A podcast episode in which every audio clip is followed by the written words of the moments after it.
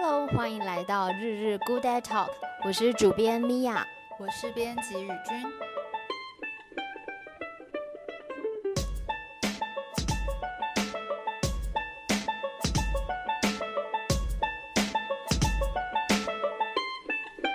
在节目开始前，我和宇君先来介绍一下日日 Good Day Talk 频道的筹备团队——日日好日。日日好日为生活风格走向的非盈利杂志，每期透过人物、艺文、产业、生活与环保、公益等多元内容，阐述特定主题，希望挖掘在各领域专注投入的身影。另外，日日好日发行人和编辑室希望读者除了用眼睛阅览有品质的访谈故事，也能有一处解放双眼，单纯用听觉来享受故事的场域。于是有了新的 Podcast 频道“日日 Good Day Talk”，邀请读者以耳朵作为航行在故事旅程的风帆。与我们共同乘着声音的潮流，在繁忙的间隙里聆听每位来访者独特的人生故事。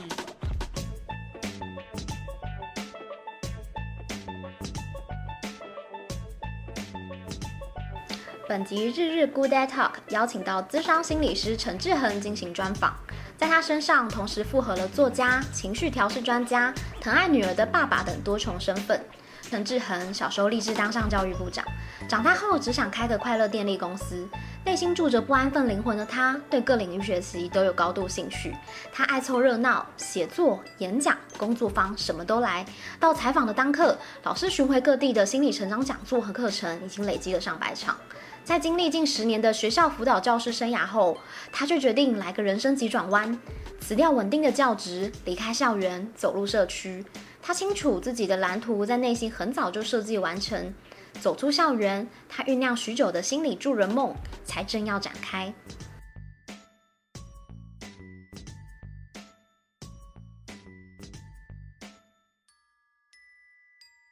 有没有近期其实老师比较喜欢大家称呼你的一些身份？其实我本身是智商心理师，嗯，那可是我我是有这个专业证照啦，嗯、但是我现在啊暂时没有在做智商的接案工作，哦，我现在大部分都在做讲师，嗯、在做讲座，嗯，啊，然后是啊大部分以啊最大众就是家长，嗯。好，学生的家长，家长的亲子教育讲座，然后还有老师、教师研习，所以我我其实现在演讲对象多半是呃家长跟老师，就是跑校园居多，然后有的时候也会跟一些助人工作者啊，有一些社福单位的他们教育训练也会找我，嗯，那啊有，然后呃少部分也有到企业去做一些企业内训，嗯，大概就是这样子，所以我现在大概是大部分时间都是在做做讲座、教育训练、工作坊这些，嗯，然后。另一部分时间就是在写作，嗯嗯，哎，写经营粉丝专业啊、部落格啊，还有写书啊之类的这样子。然后另一个身份就是爸爸，是女儿的爸爸这样子。现在大概几岁了？两岁四个月。哦，还算是乖巧的阶段。没有，很皮，很皮是不是？这个阶段叫做叛逆的两岁啊，Terrible Two。嗯。哎，就是就是最最失控，他还还似懂非懂，听不懂人的人话，然后很又特别有主见的时候，哦，真的，啊，就是 terrible two，然后然后到接着会就是接着会到三岁，三岁也会是一个门槛，然后过来就会好一点，嗯，对，过来就要到青春期了，啊，可爱的阶段就对，慢慢的结束，就是这个这个时候是最可爱，但是也最不受控的时候，嗯，哎因为他还听不懂指令，嗯嗯，还会会自己很想要摸索这个。世界，嗯，这样既然是爸爸，就是自己讲出来的一些就是内容，其实更有说服力，对不对？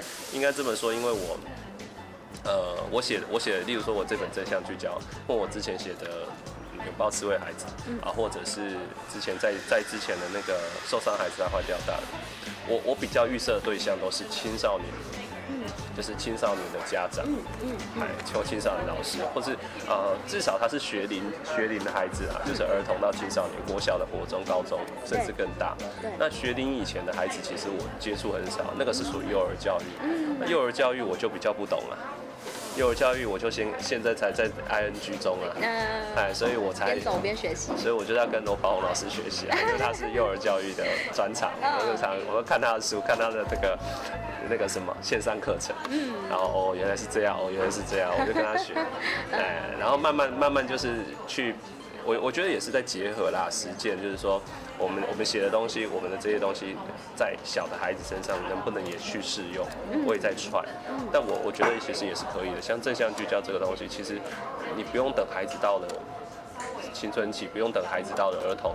再开始正向聚焦没有，孩子刚出生，你就要你就要培养这种眼光了。他你到那个时候才开始，你已经来不及了。对，所以他其实就是一个生活的实践了。所以爱写书的人，嗯，多产的的作家，相信应该就是在阅读上面应该有一个自己的的习惯。这样，老师可以跟我们聊聊，就阅读这件事情跟你的成长背景有没有什么连接呢？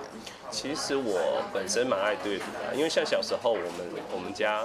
呃，我们现在到了暑假、寒暑、寒假、暑假，我们每天下每每天中午吃过饭，我就会跟邻居邻居的那个同伴哦，就相约就一起到社区的图书馆。我们每天都去做这件事，然后每天就是可以就去借个两三本回来看。嗯，其实也有时候也没看完的。啊，有时候借漫画，有时候借也没有没有说借什么正经的书。嗯，但是但是就是从小就是一直在做这件事情。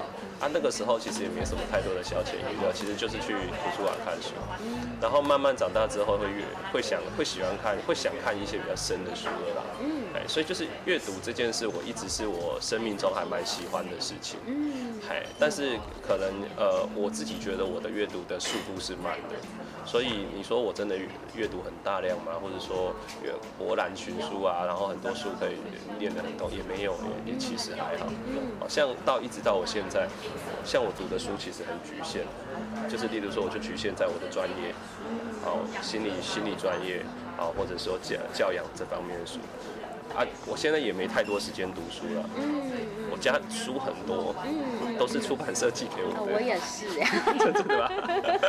我就快要比我高了，就一直叠叠叠叠叠叠在上面。然后那些书我都没有时间看，我都是翻个大概。对。然后翻个大概，大概就抓到抓到一些，就是现在已经好像对练就那种抓大概哎可以，然后就就可以写个书评，然后就就可以介绍给读者这样子。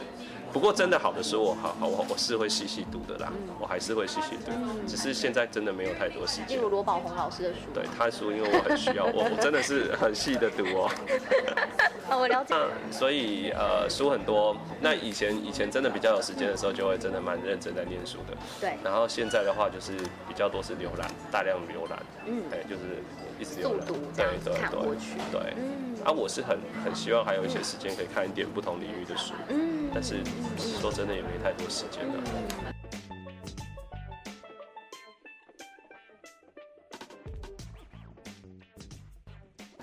的介绍其实蛮特别，就是老师小时候想当教育部长，对，真的，曾经想开快乐电力公司。我很好奇这一块是老师希望带给大家快乐吗？对。小的时候，我觉得我是很有正义感，嗯，就说我看到学校里面有很多不合理的东西，啊，或者说我们的教育制度怎么会老师这样教呢？学校怎么这样管呢？或者说怎么会这样安排？怎么做这些呢？然后我就觉得不合理，然后呢，我就很很有正义感的回到家跟我妈说。那我以后要当教育部长，我要教育改革。我觉得太多东西要改革。你现在问我要改什么，我也我也说不上来。反正那个时候就觉得有很多我觉得看不惯的地方，就教育不是这样搞啊，然后学生当怎么可以把学生这样的？那个时候我真的有想当教育部长，可是我妈说，你怎么当教育部长？当教育部长，人家那个要要学历很高啊，然后怎样是政治人物啊什么什么，然后。呃，后来就是大概到了国中之后，就是大概大概就醒了，就知道哦，这个东西哎不不是不需要不需要追求这个东西哎，但是但但是后来是后来到了呃大学之后，我进到这个领域啊，心理辅导领域，我就觉得说哎，帮助别人可以让大家为为大家带来快乐，所以后来就是有一次我就是在呃在写布洛格的那个自我介绍的时候，我就在想说那呃。我要我要怎么来描述我自己？他说，想想开一个快乐电力公司，哎，就是带给人家快乐的电力，嗯哎，助人的心美。对，就是就是其实就是在助人啊！我不一定真的开一个公司，可是其实就是那种，这个就是一个呃比譬喻吧，一个譬喻，我想要帮助别人，让大家快乐，大家幸福，哎，对，嗯。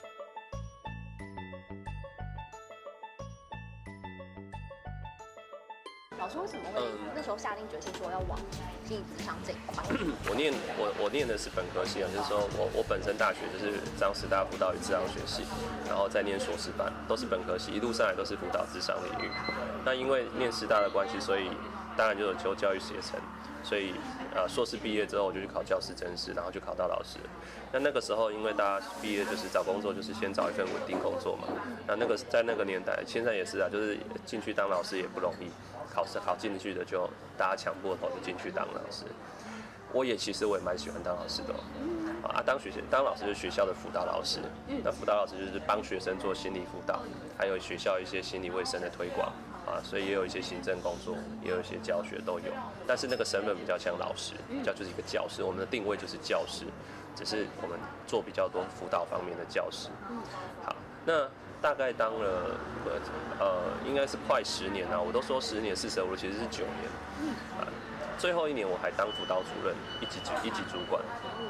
哎，可是，在那在在那之前的呃三年。我大概就已经有点想要离开教职，出来外面。那为什么我有这种想法？是因为那个时候我开始写作，我开始出书了，我也开始在经营粉丝专业，我也在写部落格了，我也已经累积一些粉丝了，然后我也开始在外面做很多演讲了。然后我我发现，透过这种方式在影响人，速度比较快，而且也比较全面。然后我离开学校之后的做的事情比较多是对成人做的事情。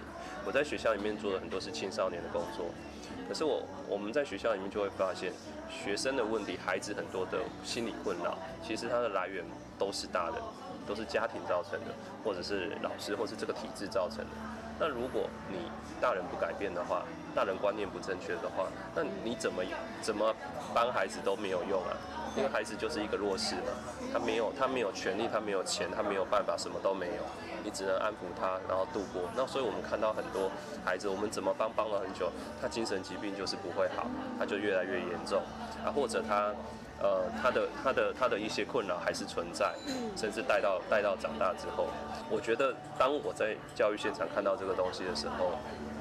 我又，而我又发现我还可以做更多，例如说我可以出去演讲，去跟家长宣导一些正确的概念，跟老师们宣导一些正确的概念。我可以透过写作，我可以去带起一些风潮，去去引发一些关注的议题。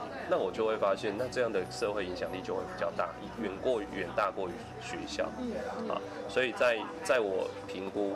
哎，呃，离开学校我饿不死，这是这是第一个前提啊，一定要顾成功。哎，对，一定要顾时间，要顾那个哈，因为毕竟学校老师是很稳定，而且非常大家都想做工作。哎，离开呃饿不死，然后也可以。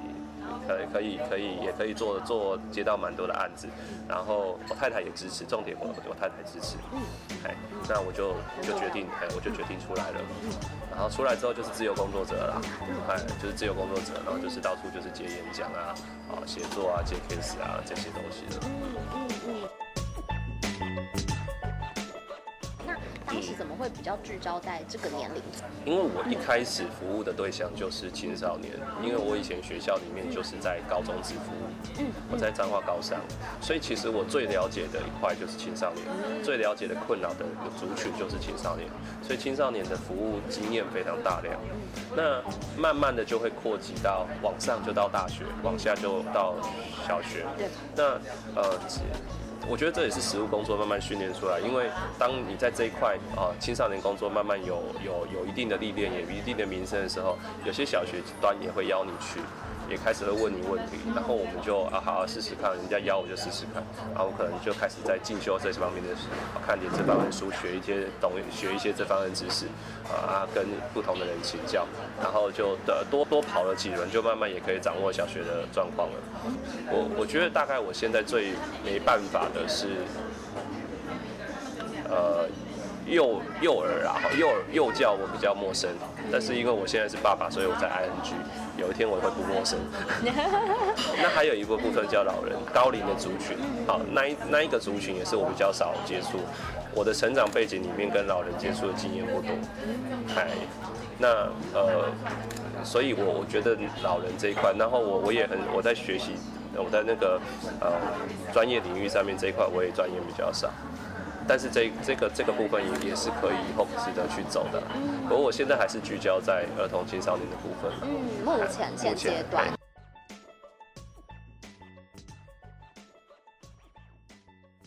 老师在写一些文章时看到，其实在这个小学到国中，其实大家最喜欢就是跟爸妈争执的一个问题，就是我想要有手机。对。那么开始希望拥有一些就是呃手机的这个主控权。对对对。那其实这次我们也蛮好奇，老师就是之前曾经写过一句话说，网络使用的控管就是这个对抗诱惑的过程。对。老师已经下了一个标，这样。对对。老师可以跟我们聊聊这个过程。其实有时候对于手机的这个掌控，成年人都有一点困难的。那对于青少年来讲，其实我觉得更更有挑战。一定的，一定的。对对，可以聊聊这个部分。因为我们我们可以把手机网络把它当做叫做一个诱惑，嗯，它就是一个刺激，然后它其实是一个诱惑的，因为它里面太多元、太变化、太有有太多可以满足你的内容和素材的，所以它的它一定是大小通吃的啊。然后而且里面里面的东西多元性很高，有人喜欢看 YouTube，有人喜欢那个那个什么玩 game 啊，就是太很多元，大小通吃。然后它的载具的形式有很多，以后还有 VR、AR 什么的，那个一定是更让人类无法抗拒。对。那我们成人，因为我们的大脑发展已经成熟了，我们的自我控制能力相对比小孩还要好一点，所以我们会知道说，我们就算很沉迷，就算我们也难以抵挡，因为可是我们会知道什么时候我要下线，我要工作了。我为了养家糊口，我知道我要赶快关掉手机，我不能再滑了。啊，但是当然，当然也有很多人成人是成人的啦哈，但大部分的成人还可以控制。好，可是问题就是在儿童到青少年，就是从幼儿到从零岁开始出生，一直到成人这个阶段，我们大脑的啊，这我们说这叫前额叶皮质，呃，管理自我控制的部分是不断在成长的过程，在发展中，它必须要到二十几岁才会完全成熟。那它有没有完全成熟？它还取决了很多的要素。它还取决于你成长过程中你有没有得到好的教育，啊，或者你在呃你你有没有人训练你做做自我管理、自我控制这一块，好，那这个这个全部都从小的话就是来自家庭教育啊，好，那家庭教育里面你有没有给孩子这样东西，让他大脑有训练成熟的机会？好，那所以我觉得网络手机其实是假议题。争议题是什么？争议题就是在家庭教育跟学校教育里面有没有去训练孩子做自我控制这一块。好，但是问题是，呃，你说，呃，有没有训练？当然有训练啊。例如说，呃，呃。例如说，他呃，他很他很想要，他生气很想要打人，但是他忍住没打人，这就是自我控制。好，那当然这些在家庭教育我们都会教，可是问题就是手机网络它是一个新的东西，它这是一个新议题。对大数多数的家长老师来讲，我们是长大之后才有的。就是说，第一支智慧型手机问世，我们已经长大了，所以我们是我们才开始学着用，所以我们大脑已经相对成熟。可是。对孩子来讲，他们一出生就有智慧型手机，而且他们不用学。对，以前我们还要学，他们不用学，因为太直觉了，自然而然，自然而然他就会了。所以他身边充斥着这些荧幕的东西，所以他们叫做数位原住民。嗯，我们是数位移民，所以对他们来讲，这个东西就是他们生活中很自然的东西。但对家长来讲，是一个挑战，就是说，那我这个东西我要怎么让孩子使用？嗯，好，那现在会产生问题，是因为。本来这个东西都没有什么问题，它就是一个让人类很方便的东西。可是问题是，当孩子大量使用的时候，第一个，他可能身体上面会出现问题，例如他影响最大的就是睡眠。嗯，对幼越越早期越幼儿来讲，啊。荧幕蓝光造成的呃那个睡眠的影响是越大的。嗯，好，那这个是唯一在在数就是在那个数位科技对人类身心健康危害哦，尤其是儿童身心健康危害里面唯一普遍的共识。其他很多都还很争论，例如说有些人说，呃，小孩子使用太多手机啊，看太多荧幕会导致过动，导致什么？那个都还有争议。嗯，公说公有理，婆说婆有理。那个赞成的人说也很严重，是要禁止孩子使用。啊，那个说反对的说啊没那么严重，然后赞成人就说反对的说你们是那个呃这个这个游戏公司派来的，有赞助你们的研究，哎有这样说法对不对？对，就是有这样子的，哎所以说这些东西还很争议。好，可是我我们看到我们在教育现场看到的是什么？沉迷的问题。对，哦就是沉迷就是。花太多使用在手机网络上，下不来。那要下来的时候，硬要他下来，他会很生气，他会情绪暴怒。好，那另一个我觉得很大的问题是叫做排挤效应。好，手机网络它的排挤效应其实最大的部分就是我花太多时间在手机网络上，我排挤了。我生活中重要的任务，例如说，孩子可能需要读书学习，他没有去读书学习；例如说，他现在正正要发展人际关系，然后他为了手机网络，他不交朋友了，他不跟家人互动，所以生活中真正重要的任务他不去做，他被手机网络使用所排挤，那这个就是负负面的效应出来了。对。对，那那大人就要去引导，那我觉得就要引导这种，就好像你不能指望孩子呢，他。他小时候突然，你跟他讲不能用太多，然后他就突然学会，他会自我控制，这是不可能的。他一定要从小慢慢的训练训练。那从小既然要从小训练进去，你从小就要给他接触。对。你不能指望说你从小都不给他用，然后突然他到高中的时候给他一只手机，然后他就他就知道怎么自我控制。没有没有，没那么简单。对对，他很难，哎，大部分人都很难。好，那所以我们我们就是我们不用就完全禁止，但是我们就是。从小慢慢开放，一步一步的训练孩子在手机网、实际手机网络上面的自我控制的能力。很多人就会问，那怎么开放？我们通通常还会会跟家长争取一个叫做我可以使用手机的时间，做什么拿来娱乐用的，就是说我我我可能是要跟同学传赖啊，同学玩 IG 啊，或者说玩网络游戏。好，那这种纯粹娱乐用的时间，我们可以开放给孩子。可是从小，从孩子接触的时候，我们就先给他接，先给他一个短短的时间就好。例如说从十分钟开始，然后每年，啊，每年，例如说他十分钟下得来，十分钟下来，十分钟下不来你就不要给他了。十分钟下得来，好，十分钟下得来，好，下次明天再给你。十分钟下来，今天再给你，好。训这样逐步训练，到明年，哎，你今年都做得到，我相信你的自我控制能力了。好，明年我们就要延长五分钟，就逐步延长，一直到呃，一直到那个呃，我们我我希我们我们的理想状况是希望到了青春期的时候，孩子可以自主控制，就是说他拿手机去娱乐，他知道时间到他自己会下来。嗯好，可是事实上。还没有办法，所以就是说到对还还是可能还是没办法，对大多数的家长来讲还没有办法，因为大多数家长没有没有执行那么彻底，这个是理想状况，这很难完全执行的啊。嗯好，所以到了国中可能还需要控管，到了高中还需要控管，对，都还需要控管的。那大人就是在帮孩子踩刹车就对了。那他每天在练习，我上去，我时间到要能够下得来这个事情。哎，这个就是帮他踩刹车。对，嗯那不是完全不给他用，他他他其实在这个时间之外，他要透过网络去做学习这件事情。那当然我们还是要提供给他。他他透过网络做全家的娱乐可以啊，透过网络我们跟远房亲戚做视讯很好啊，这 OK，这个不在这个限制内，但是这个也是由父母去把关。对，那单纯你我独自给你用，然后。用来娱乐的时间，我们要做控管。嗯，对，嗯嗯，明白。但是问题，我觉得啦，就是谈到这个，我就觉得，我常常就是常常在很多那个什么演讲的时候，在讲这个主题，我就问家长说，当孩子长大，有时候国中呢，你觉得说大家都有手机，你也要给他一支，他跟你吵，你给他一支，到底是你需要还是他需要？嗯，嘿，那为什么问这个问题是，很多的家长会说啊，孩子就吵啊。可是，也有很多的家长其实是孩子不吵，我也给你啊。为什么？我联络你方便呢、啊？我可以控制你，我可以管控你啊。你去哪里我知道啊。你随时你去哪里，你要传个赖让我知道。就是他变成说家长觉得很好，很好控管控管，所以我就给你的一支，让你可以自由保管。好，你要给他一支没关系，你又给他网络办吃到饱，不得了，不得了啊，对不对？所以他在家里都吃到饱啊，哦，或者是家里网络 WiFi 开二十四小时，你不不做控管，那就会产生问题。那很多时候其实是家长的问题啦，对啊。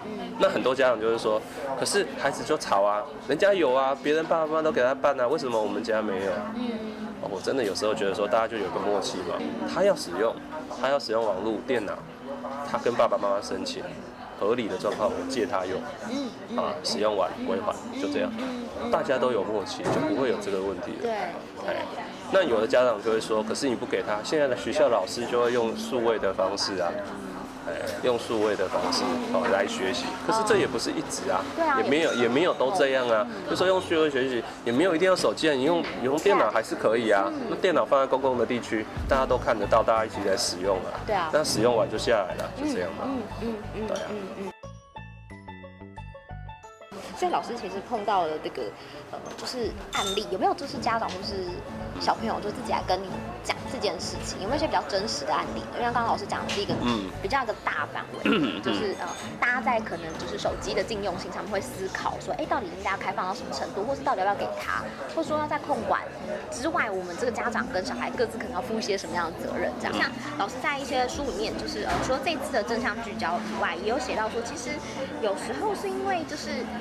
会一直想沉迷在这个手机里面，其实跟他的心理其实有点关系。比如说他有一些无聊的症候群，他觉得哎，如果没没有手机，他好像没有办法逃脱到另外一个世界。他在现实世界里面可能嗯家庭的关系或者学业上面的受挫关系，他觉得他在网络上比较有归属感。对对，所以因此让他在网络沉迷的状态之上是更没有办法自拔。大部分的孩子，通常他们网络使用是的，他们的失控只是过度使用。就是就是让家长就是骂骂骂骂骂才要下来，他们还是下得来。嗯。但是，一旦到了沉迷或者说我们叫成瘾的时候，就是很严重的。就是呢，你你不给他继续用，他就一哭二闹三上吊了，然后闹得闹得沸沸扬扬。那到了成瘾程度的时候，我们通常看到的背后的问题就是家庭问题。家庭什么？就是他跟家庭的关系是处在非常紧张冲突。好，然后他本身在生活里面也。孤单寂寞，觉得冷，缺乏归属感，会缺乏成就感，所以他到网络世界就会得到这些东西嘛。所以我们后来发现，呃，网络成瘾的孩子很多背后有一个现象叫做空虚啊，无聊感，无聊感，空虚。我生活是空虚、空洞。那为什么空洞？我跟现实生活失去连接了，有意义的连接失去了。嗯嗯。好，像是我没有成就感。我我如果在课业学习上面有成就感，那我就有一个课业学习的连接。我如果有好朋友，我就有现实生活有好朋友的连接，或者说我我有亲亲人的支持，我就有连接。可是这些都没有的时候，一旦这些都没有的时候，网络就是一个很唯一的连接，然后他进去就出不来了。对，对，所以我我我们常常看到很多案例都是。爸爸妈妈来来求助，或是老师来求助，说这个孩子网络成瘾很严重，可是，一看就知道这个家庭其实是有问题，然后他跟家人之间其实是是断连接，没办法沟通的，对，所以你断他网络也没有用啊，哎呀，你断他网络，他就去找别的连接啊，网络还很安全呢，他就在网络前面，你断他网络，他去加入帮派啊，他去接触毒品啊，他接触更成瘾性、危险性更高的东西，那你不如给他网络，嗯，好，所以。甚甚至国外也有案例这样子，就是说，嗯，有家长觉得说，我给我给孩子用网络哪里错了？我给他用网络，他都乖乖的在家里，不会乱跑。你叫我断他网络，他就开始往外面跑了，我就管不到了。嗯，反而控管不到了。对，所以更超出那个。对，超出他们可以，控管的范围。对啊。嗯嗯。所以我我们都看到，其实这背后都是跟家庭有很大的关系啦。嗯，对，是。舒适的 Podcast 收听长度，我们将陈志恒老师的专访分为上下两集。听完上集，老师聊到手机使用的时间，排挤了青少年，甚至是我们与家人相处的时光，有没有让你决定放下手边的三 C 商品？先别着急，下集还有陈志恒分享他如何重新透过适当的诀窍，找回自己的宝贵时间。稍后请继续收听《网际银行时代》，用互动换回你亲爱的低头宝贝。陈志恒老师专访下集哦。